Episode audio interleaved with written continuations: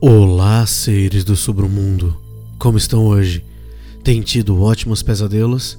Galera, antes de começar, eu queria, como sempre, agradecer os patrões, que são os que mantêm esse podcast existindo, criando e continuando crescendo mais por causa deles e, claro, também de vocês ouvintes.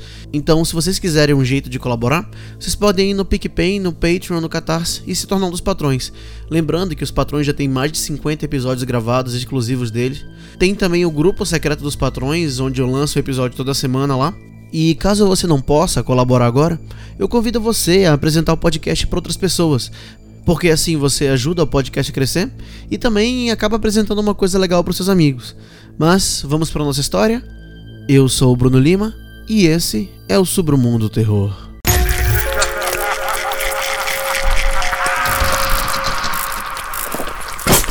Submundo Terror.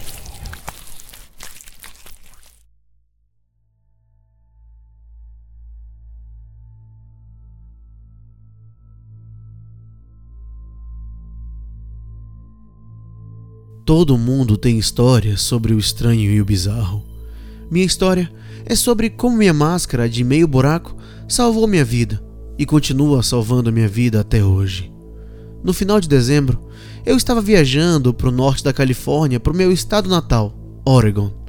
Nada de especial, eu só ia visitar a família nas férias. No meu caminho para o norte, encontrei uma pequena tempestade de neve. Nada terrível, apenas um monte de neve caindo de uma vez. Eu não estava preocupado com o pequeno aumento de neve no início, considerando que eu tinha colocado pneus de neve antes de sair de casa na minha longa jornada para o meu estado natal. No entanto, fiquei um pouco hesitante para dirigir quando a neve começou realmente a cair. A grande quantidade de neve caindo, junto com a grande quantidade que já se acumulava no chão, enquanto viajava mais alto nas montanhas, me fez pensar em procurar outro lugar para passar a noite. Achei que poderia dormir um pouco enquanto a tempestade passava. Isso e o fato de que eu poderia dar uma folga no aquecedor do meu carro antes que ele decidisse pegar fogo, ou pior, apenas parar de trabalhar com tudo junto. Eu examinei o máximo que pude da paisagem mas não havia nenhuma construção nas proximidades. A única outra opção que eu tinha para minha situação era continuar dirigindo e torcer para que houvesse uma cidade ou saída nas proximidades que eu pudesse entrar para escapar da tempestade. Devo ter dirigido por pelo menos uma hora antes de ver uma placa à frente indicando a distância que ficava a cidade mais próxima. Meu coração afundou um pouco quando li 162 quilômetros enquanto ele voava pelo meu para-brisa e desaparecia na noite de neve. Eu sabia que eu não duraria 162 minutos, muito menos 162 quilômetros. O relógio digital do meu rádio marcava 1h20 da manhã. Meu processo de pensamento foi: ou congelar até a morte no meu carro, ou passar a noite na casa de alguma pessoa qualquer. Pesando as duas opções na minha cabeça, escolhi a única coisa que uma pessoa sã escolheria e iria com a casa de um estranho. Outros 30 minutos voaram e ainda não tive sorte em encontrar um lugar para parar. Bem quando eu estava começando a perder as esperanças, vi uma curva ao longe. Uma pequena forma começou a se aproximar dos meus faróis e, em uma inspeção mais profunda, descobri que eram dois postes de madeira que possivelmente pertenciam a uma cerca.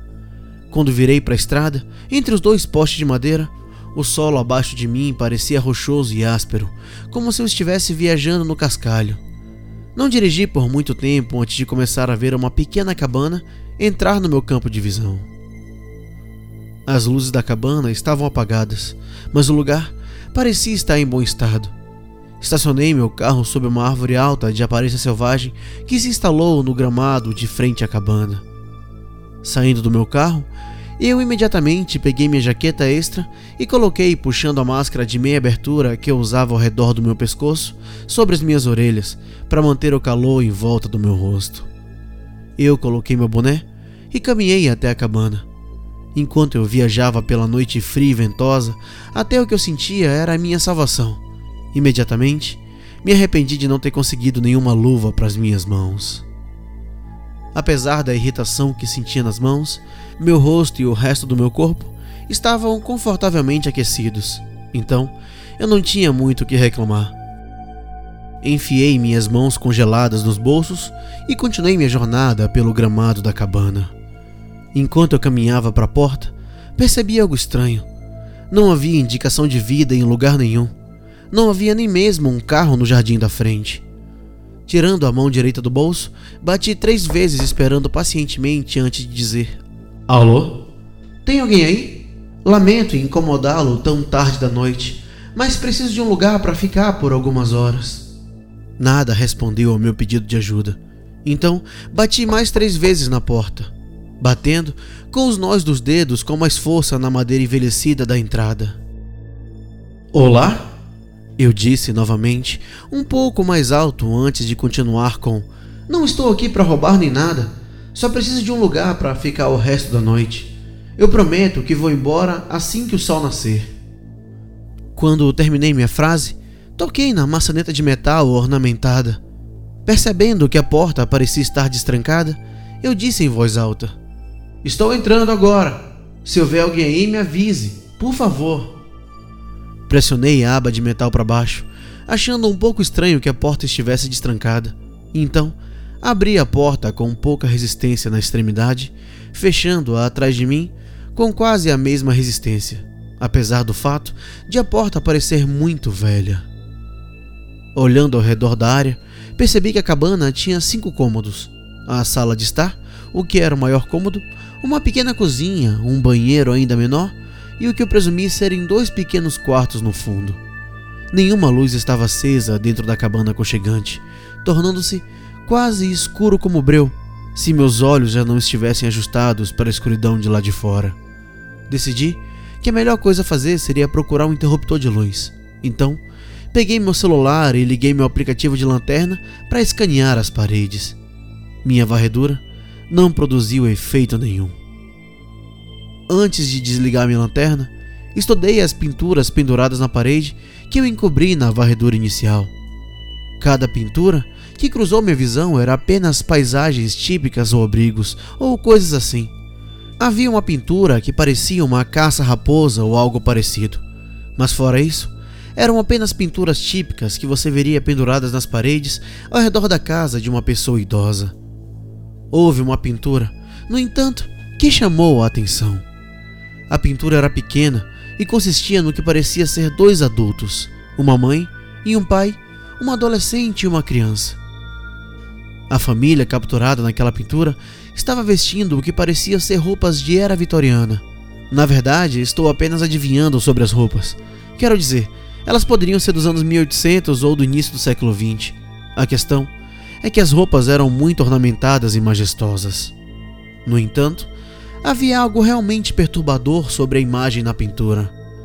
Os rostos de cada membro da família pareciam ter sido suavizados com argila.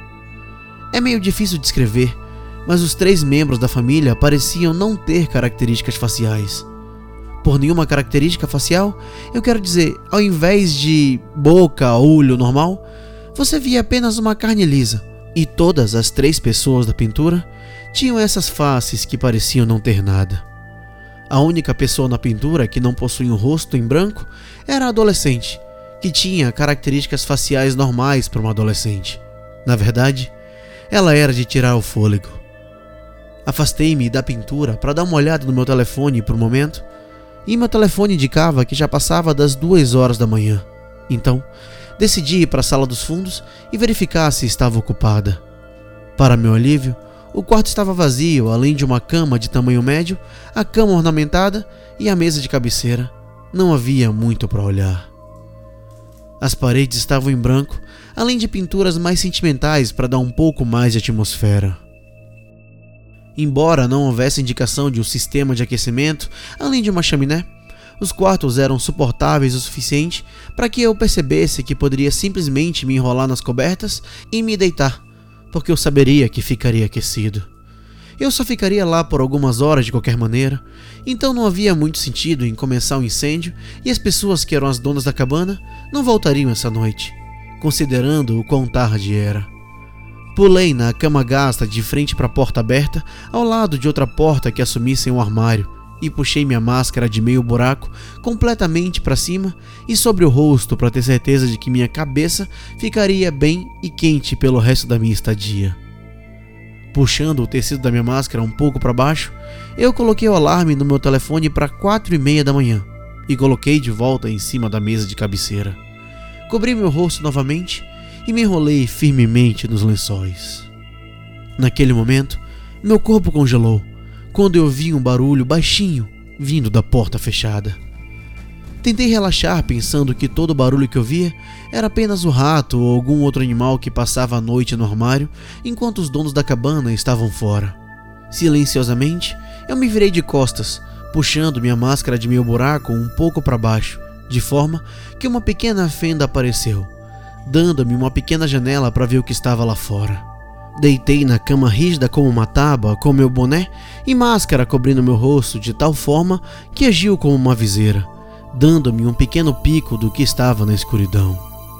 Felizmente, meus olhos ainda estavam ajustados ao escuro, o que me deu uma pequena dose de segurança enquanto eu continuava olhando na direção de onde via o barulho de arranhão. O arranhar continuou mais alto e por mais tempo, pelo que pareceram minutos, até que parou de repente. O silêncio encheu a sala novamente, mas não era um tipo de silêncio seguro, o silêncio ensurdecedor na sala era uma espécie de silêncio agorento. O vácuo do som no ar era o tipo de silêncio que acontece em um filme pouco antes de algo saltar em você. Bem quando eu comecei a me acalmar, a maçaneta da porta do armário começou a balançar e girar muito lentamente. O coração estava disparado no meu peito quando vi e ouvi aquela maçaneta girar. Naquele momento, Cada centímetro do meu corpo queria pular para fora da cama e da cabana, antes que o que quer que estivesse do outro lado da porta saísse atrás de mim. Deitei perfeitamente imóvel na cama, apesar do fato de ter um coquetel de adrenalina, nervosismo e instintos me dizendo para dar o fora de lá.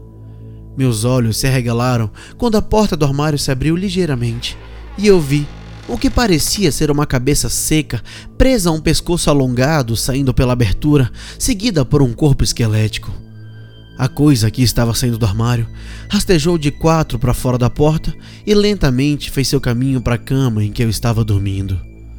Nunca estive mais assustado em toda a minha vida quando a coisa se levantou, quase tocando o telhado da cabana, e olhou para baixo em minha direção. A criatura Ficou lá me estudando enquanto eu espiava pela fenda fina da minha máscara. Puro terror girando em minha mente enquanto eu olhava para o corpo da criatura. Olhando para o rosto esquelético da criatura, percebi que não tinha olhos nas órbitas, o que me levou a crer que não podia me ver, embora eu pudesse vê-la. Justamente quando a ideia de ele não poder me ver começou a me dar um pouco de conforto, a criatura começou a me falar. Estranho. A criatura sussurrou suavemente enquanto continuava a me observar e então começou a falar novamente. Não tem medo de mim? A criatura continuou a dizer em um tom rouco, enquanto começava a respirar ruidosamente, continuando a olhar para mim e segurando-se na beira da minha cama. Sentir a mão bonita das criaturas tocar a beirada da minha cama fez meu cérebro entrar em pânico completo. A única coisa que me impediu de pular foi o pensamento de que talvez a criatura acreditasse que eu estava morto ou dormindo e não fosse me atacar. Como pode não ter medo? Como pode não ter medo de mim? A coisa disse com os dentes cerrados, antes de ofegar ruidosamente e de repente se afastar com a boca aberta em uma expressão que parecia medo. Não tem rosto. A criatura sussurrou para si mesmo enquanto continuava a recuar. Não tem rosto. A criatura disse novamente, mas dessa vez mais alto do que antes e um pouco mais ameaçador. Não tem rosto. A criatura gritou, enquanto se afastava ainda mais da cama. Eu ouvia a coisa respirando forte e rapidamente antes de me acalmar e voltar lentamente para o lado da cama. Inclinando-se sobre mim, a criatura continuou a olhar para mim antes de começar a respirar suavemente no meu rosto. Eu podia sentir o seu hálito ruim, mesmo através da minha máscara. O cheiro ruim era tão forte que precisei de todas as minhas forças para não engasgar como reflexo do fedor horrível. Em minha mente, fiz a escolha de me manter imóvel e não fazer ou dizer nada que pudesse comprometer qualquer ilusão que eu estava dando à coisa que atualmente me estudava. A criatura soprou em mim novamente, suavemente. O fedor que senti seu hálito só poderia ser descrito como morte pura, o que só fortaleceu minha decisão de ficar perfeitamente imóvel. Estranho. A coisa sussurrou para mim novamente, inclinando-se perto de mim, a ponto de eu poder ver e cheirar sua carne em decomposição. A criatura lentamente se aproximou de mim, sua mão movendo-se lentamente em direção ao meu rosto. A cada centímetro que aquela mão decadente se movia, eu não pude deixar de evitar sentir que minha situação estava se tornando cada vez mais terrível. Eu pensei que isso era tudo para mim. A criatura me mataria essa noite ou me levaria embora e me torturaria. E então me mataria e ninguém saberia o que aconteceu comigo. Ninguém iria encontrar meu corpo aqui e ninguém saberia a minha história. Eu podia sentir as lágrimas começando a inchar em meus olhos enquanto pensava em todos que eu já amei sendo puxados para longe de mim nesse momento. Sem rosto, sem rosto, sem rosto. A criatura cantou baixinho, enquanto suas mãos se aproximavam cada vez mais do meu rosto. Eu podia ouvir a angústia na voz da criatura enquanto ela continuava cantando repetidamente enquanto se estendia para mim. Enquanto a longa mão ossuda da criatura se afastava apenas alguns centímetros do meu rosto, eu me preparei para o pior, fazendo os últimos pensamentos que teria sobre as pessoas que eu amava. Assim que eu pensei que minha vida estava acabada, um barulho alto e repentino irrompeu da sala, enchendo o ouvido mais próximo da mesa de cabeceira com uma enxurrada de bips, e assim fazendo a criatura gritar e pular para trás. Enquanto o barulho continuava, a criatura se jogou contra a parede, gritando incontrolavelmente de terror, enquanto cambaleava de volta para o armário. Eu fiquei mudo por um segundo antes de me ocorrer o pensamento de que havia programado meu despertador para as quatro e meia e que aquilo deve ter sido a fonte do barulho. Eu pulei da cama, pegando meu telefone e apontando a tela iluminada para o monstro enquanto o alarme continuava a tocar alto. O toque fez com que o monstro gritasse ainda mais em confusão e terror enquanto recuava rápido conforme eu me aproximava. Vendo a minha chance, eu ativei a lanterna do telefone e coloquei no modo estroboscópio para desorientar ainda mais o monstro. Sem rosto, sem rosto, sem rosto. A criatura gritou para mim enquanto se retirava para a segurança do seu armário. Continuei a iluminar a criatura e, para o efeito adicional, comecei a tocar música alta enquanto continuava a apontar meu telefone na direção do monstro como um domador de leões. A coisa se jogou nos buracos escuros do armário e eu empurrei a porta, trancando-a depois que fechei. Os gritos vindo do monstro começaram a ficar cada vez mais fracos, como se ele estivesse recuando para dentro da casa. Eu podia ver a criatura gritar enquanto se afastava cada vez mais.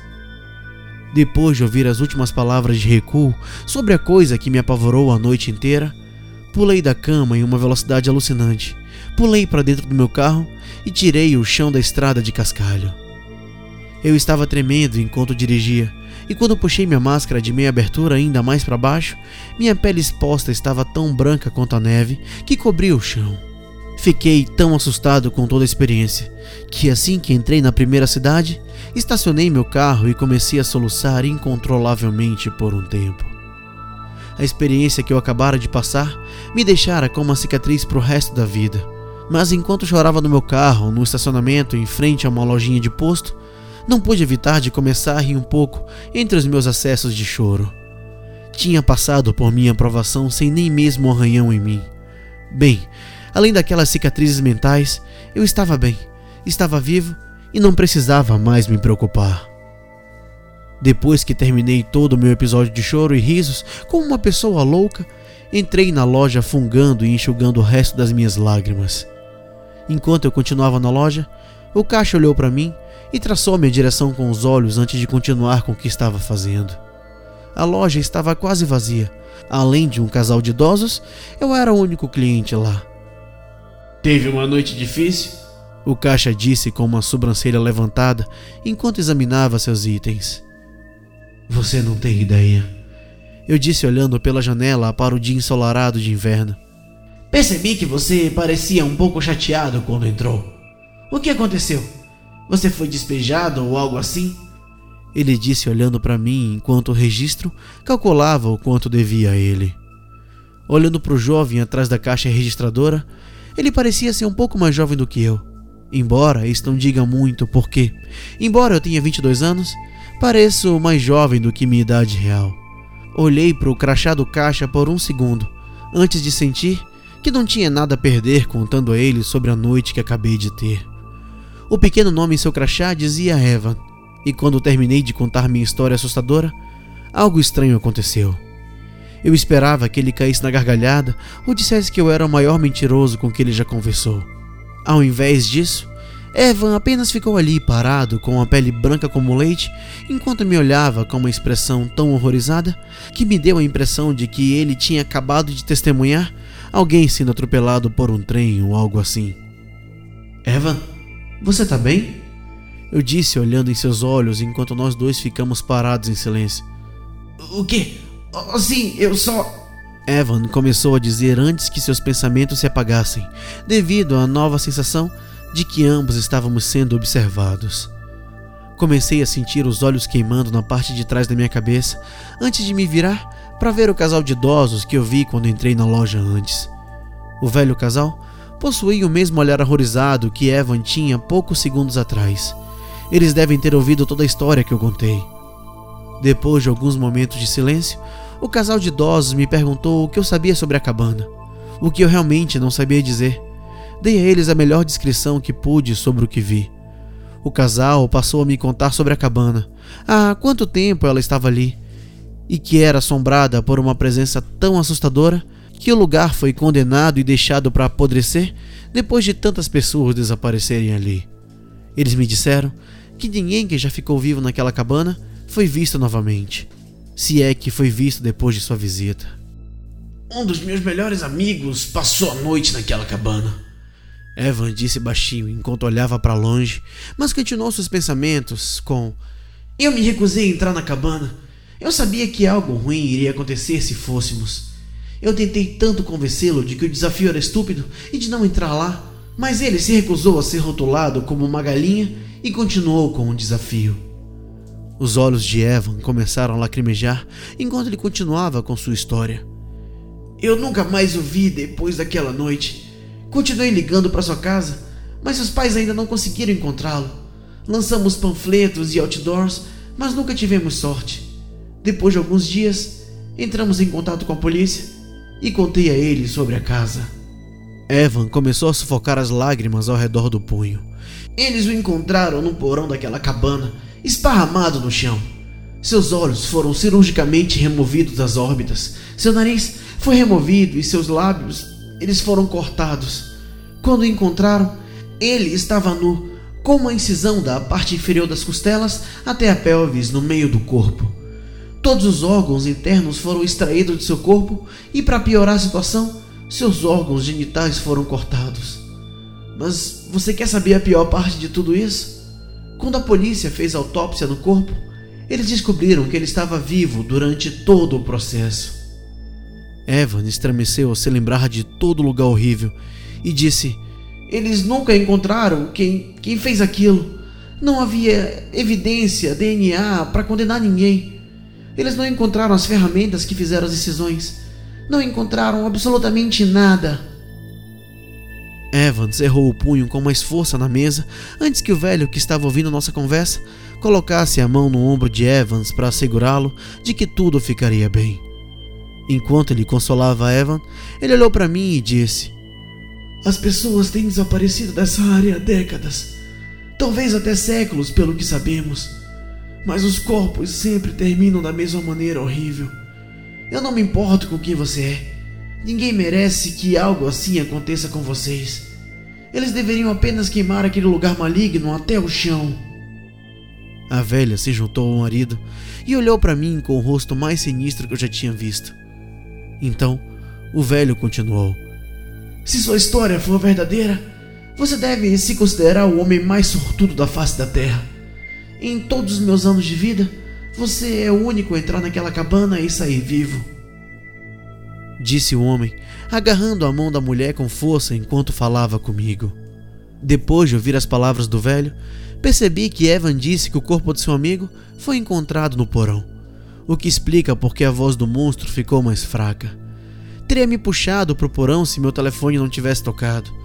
Rapidamente, paguei pelos meus itens e saí da loja mais perturbado agora do que quando entrei. Sentindo-me sonolento por causa da falta de sono e da adrenalina constante causada por toda a minha terrível provação, decidi ir para um hotel e passar o dia dormindo e relaxando para tirar minha mente das coisas.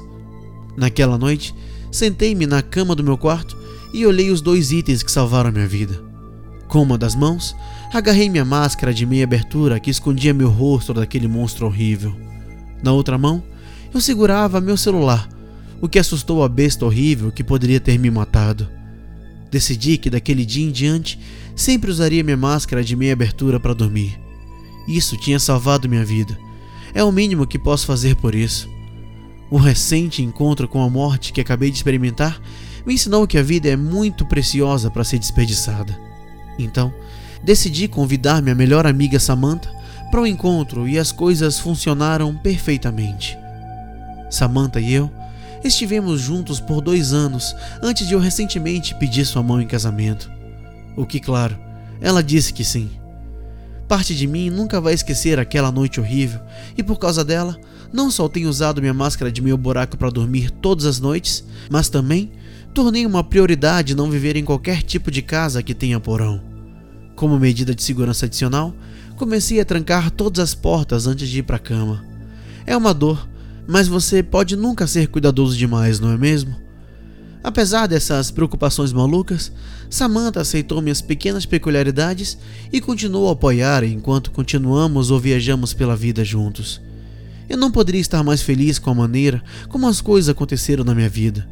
E tenho muita sorte de estar com Samantha. Está tudo perfeito. Há apenas uma coisa que me incomoda, e acho que devo culpar minha imaginação.